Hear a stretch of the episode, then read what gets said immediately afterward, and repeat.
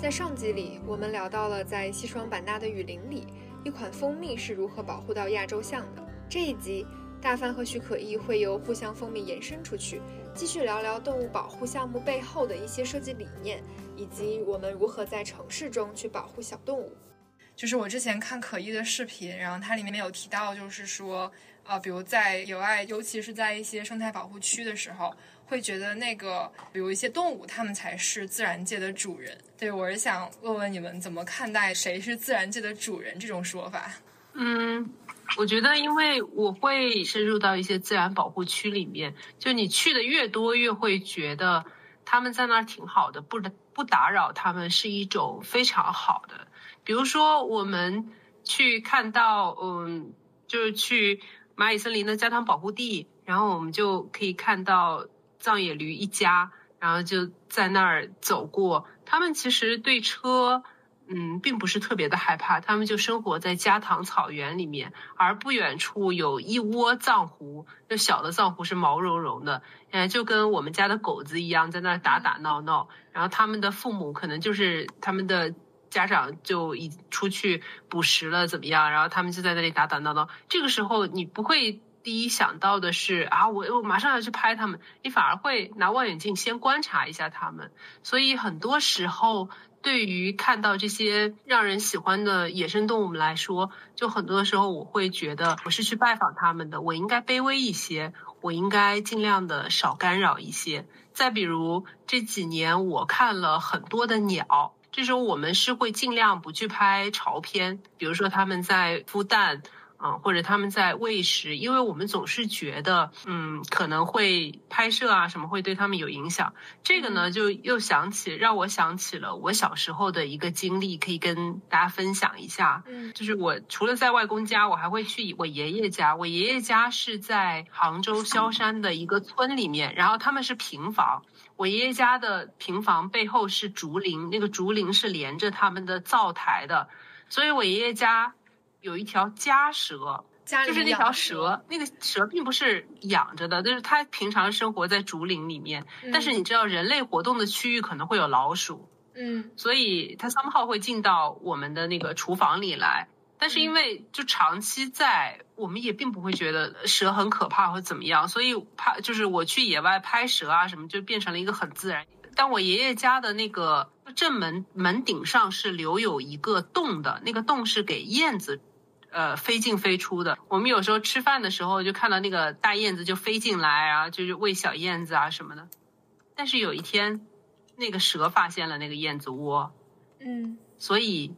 它就顺着我爷爷家的那个柱子往上爬，试图去接近那个燕子窝。这个时候，在我们面前就遇到一个非常 tricky 的时刻，就是你要不要把那蛇赶走？因为那个蛇它平常就跟我们相处的也没什么不好的。那那燕子，我们又觉得它是带来幸运的。但是我们如果不干涉，它又要去吃那燕子。所以当时我爸爸的应该是我爸爸的舅舅吧。他最后的选择就当然不会去打死那个蛇，他就用扫帚把那个蛇赶走了。但是大燕子受到了惊吓，就再也没有回来，几只小燕子就饿死了。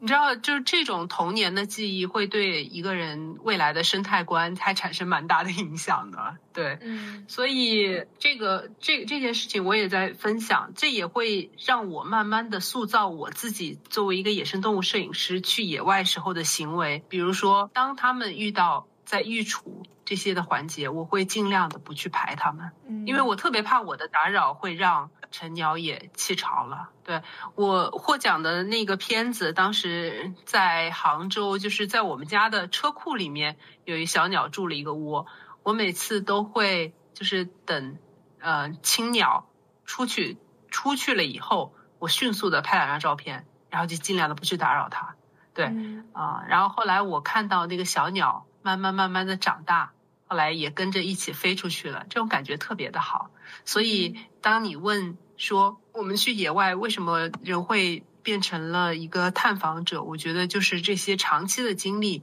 让你越来越觉得自然是值得尊敬的啊。我们其实是卑微的。你从小的整个生长经历都是一个长期和动物在相处的过程，就从家蛇啊、燕子，然后包括。嗯，现在就是你前段时间拍的那个在城市里的动物的相处，都是一个非常自然和融洽的一件事情。除了大象之外的一些拍摄中，有什么令你印象非常深刻的吗？就跟野生动物之间的一些互动，倒不如说，就有的时候野生动物闯入了我的生活。嗯，就其实 去年也有很多上海的小伙伴们记录到那个朱颈斑鸠筑巢嘛，就是来人家里面筑巢。那我们家就是在杭州的家，我就是亲眼看到朱颈斑鸠这种在城市里面非常常见的鸟。嗯，他们在我们家院子有一棵桂花树，就真的是两只斑鸠，他们在那里看婚房，就是他们会真的来这里考察一下大概的环境，然后还筑了一个巢，然后，过段时间就开始孵蛋。然后我小时候发生的那一幕类似的情况又发生了，就是有一只松鼠突然之间冲向了那个巢，然后我爸实在是 因为那时候他在孵蛋哎，嗯，然后那个松鼠就向他们冲过去了，然后我爸当时就跟我说说我现在手上有我的拖鞋，我要不要直接把这个松鼠打走？嗯，就是因为我们全家都看了他们一点点婚房，然后把它盖起来，虽然朱颈斑鸠的那个巢特别的简陋，就又开始孵蛋。我说，那毕竟是他们自然的一部分嘛，那松鼠也要吃饭的嘛，嗯，所以我们就没有去干涉它。但是结果也是松鼠获得了两个蛋的美餐啊，然后这对朱颈斑鸠夫妻就只能搬家去另一个地方了。我是之前有听到过另外一个案例，就是在北京的天坛公园，有一个阿姨，她退休之后每天就会拿各种各样的粮食去天坛公园喂鸟。他喂鸟的时候，就会看到那个公园里面有很多的松鼠嘛，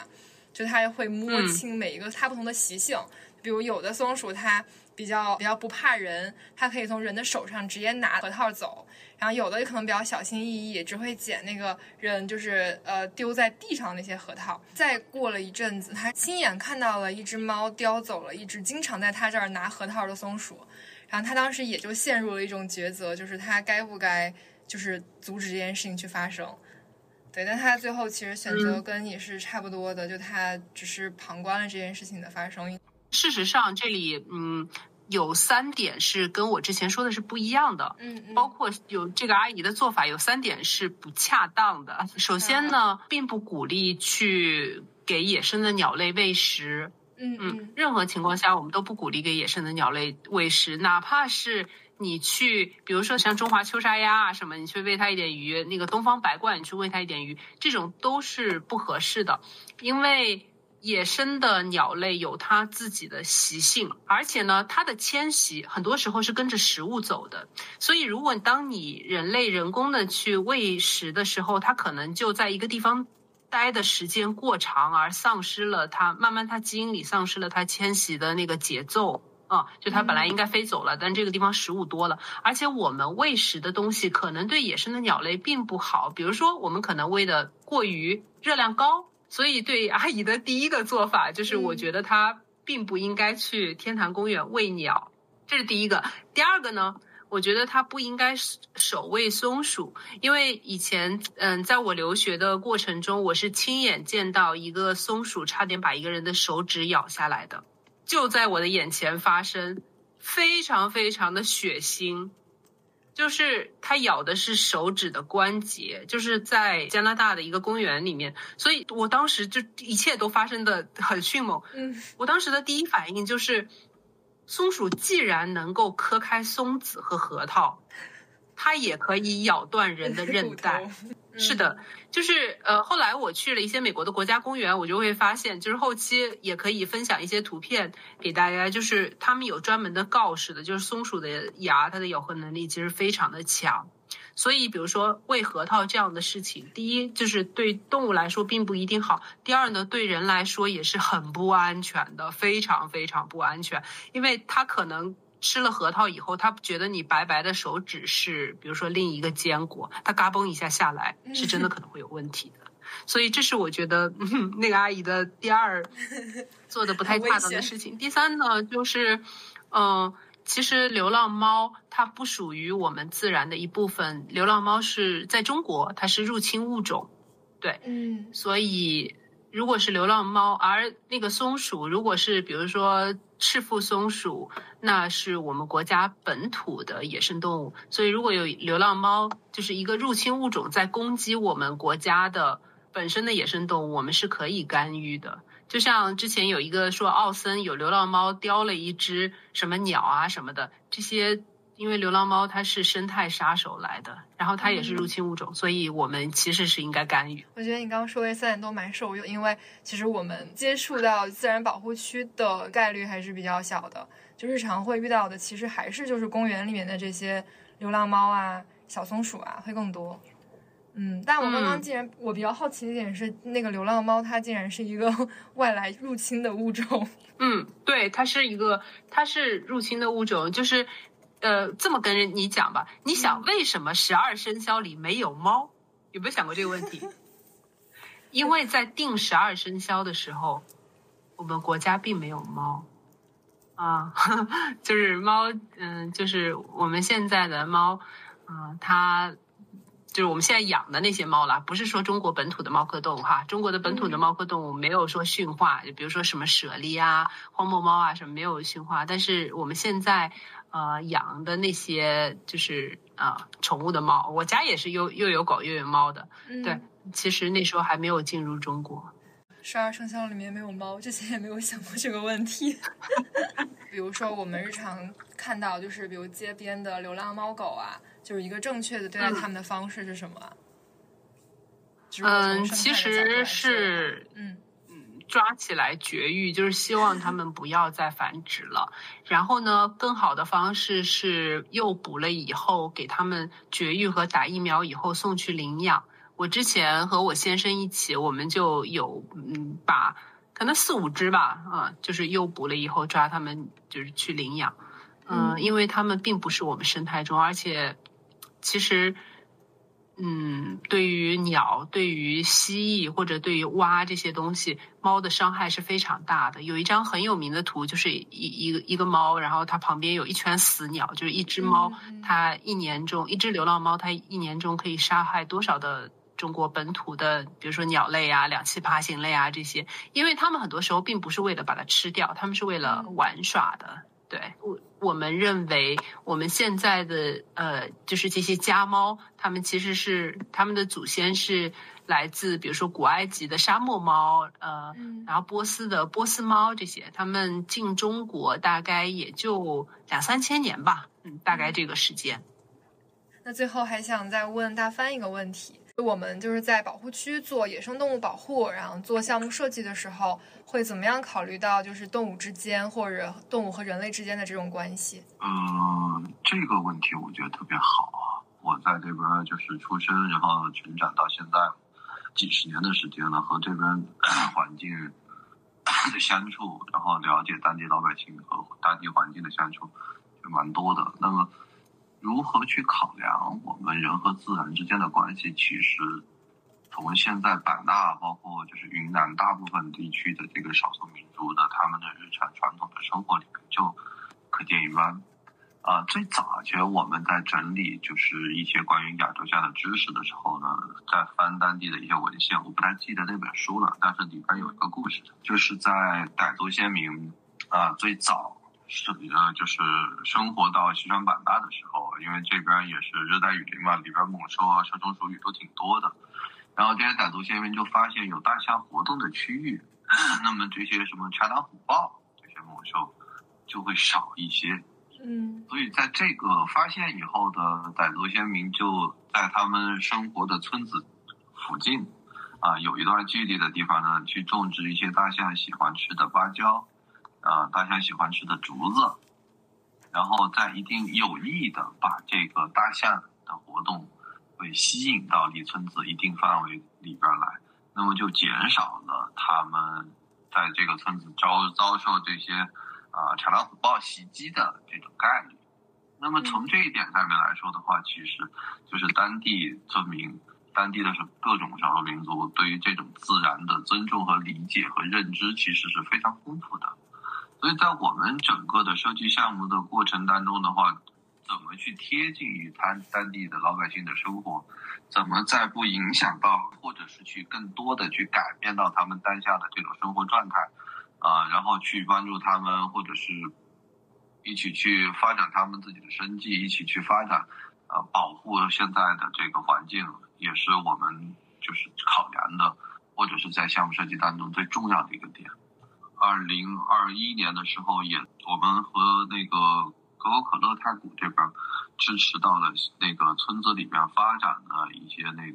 橡胶啊，就是用果树替代橡胶种植的一个小的产业的试点啊。但是村民支持的二百多亩、二百三十亩的那个以前的蕉林，把蕉林砍掉，然后种植了其他的啊适于当地的这个芒果和坚果。村民老百姓的意愿。就是首先，他们觉得坚果和芒果确实是值得发展的一个产业，呃，市场前景也好。然后我们也请了，呃，一些农技方面的专家到实地进行了调研，去看他们是否适合当地栽种。那么我们也会给到村民更多的，呃，这种友好种植的这种方式和技术，就是呃，比如说林下尽量减少除草，那么呃，地表增加了它的这个。草本啊，灌木的覆盖，其实水土的这个流失也会减少。所以我们其实，在做项目设计的时候，不仅仅是从一个单一的发展角度上面来考虑。那么在发展的过程当中，我们会结合更多的关于怎么对土地更友好、对村民更友好、对生计也更友好的这种产业，呃，来进行不断的评估和筛选。对，嗯，这个很有意思，不是要把它们变成一个。就我们想要的样子，而是让它变回它自己本身的那个样子。对对对，是要让它变回它自己本身的样子。嗯，大发说的这个，我想补充一点啊，就是我其实特别有感触。嗯，因为我我是老家是杭州人嘛，我们会有很多所谓的湿地公园啊，就是它建的还挺漂亮，然后大家非常适合去。呃，旅行啊什么的，但是作为一个关注生物多样性的野生动物摄影师来说，这些湿地公园，如果你仔细的观察，你会发现有些并不利于那些物种本身的发展。比如说，有些湿地公园，它旁边会长一些芦苇，那那些芦苇，嗯，可能并不好看，而且会吹的毛毛什么的。所以呢，建湿地公园的过程中，就经常会被砍掉，然后比如说种上美人蕉。那美人蕉或者种上一些鸢尾，就是这些嗯园艺种，但是有很多鸟类或者有很多两栖爬行类，它们就是在芦苇里生存的。所以，当你破坏了这些湿地公园原本的植物，种上你觉得更美观、改造的它更像一个湿地公园的时候，其实不利于。物种的发展，所以就像大帆刚才说的，我们更好的策略其实是稍微留下一点生存的空间，让本土的这些植物野蛮的生长一些。嗯，是的，是的，是的，就是刚才可以说到的这点，我是特也是特别有感触的，因为我看到就是你说的一个是种植的作物嘛，那我看到的更多的是。呃，他为了让就是生活在这附近的村居民啊有更好的体验，所以把这个湿地公园边上的很多滩涂都变成了这种硬地，啊，修的路，对，然后其实这种滩涂真的是对，呃，这些鸟类啊或者两爬啊是最适合的地方。那么我们就是在所有的我自己觉得我自己的一个感受，就是在所有的保护。行动当中，那么基于本地原来的状况的这种保护行动，甚至于就是比如说在热带地方西双版纳，那么我们真的是可以放任他们一一些区域野蛮生长，这样才能让他们变得更更贴近于他们本来的样子，也就更适于当地的其他生活在里边的物种。但其实这次啊，我自己。也也特别感谢河马啊，呃，能有机会，因为从去年回又又回来了，我应该比较跳跃啊，就是回到了就是去年前年了，应该是那个扬州向北上的这个时间，嗯，呃，一开始对一一开始的时候提到过，就是大家觉得啊，大象的形象就可爱啊、憨厚啊什么的等等的啊，都是各种。各种很萌的这种表现。那么其实，但是在我和我们周围的一些保护同仁看来，确实就是对于公众的这种科学的、正确的这种野生动物知识的传播，啊，还是很缺乏，还是。我们真的是还是希望能有更多的机会、渠道、窗口，可以给大家更多的这种呃科普吧。就包括像刚才可怡说到的，就是湿地啊，包括啊那个流浪猫狗的这种事情，其实很这个很很长时间的，大家可以沉浸式的坐下来聊一聊的啊，确实蛮舒服的，我觉得，而且应该会有效果吧。只是希望真的可以吸引到更多的人来听吧。嗯嗯，那就希望能有更多的朋友听到互相蜂蜜背后的故事，也对保护动物的方法更多添一份想象。嗯，谢谢大家，谢谢可以，谢谢各位。最后就感谢二位今天这么精彩的分享，也非常感谢大家的收听啊，我们就下期再见啦。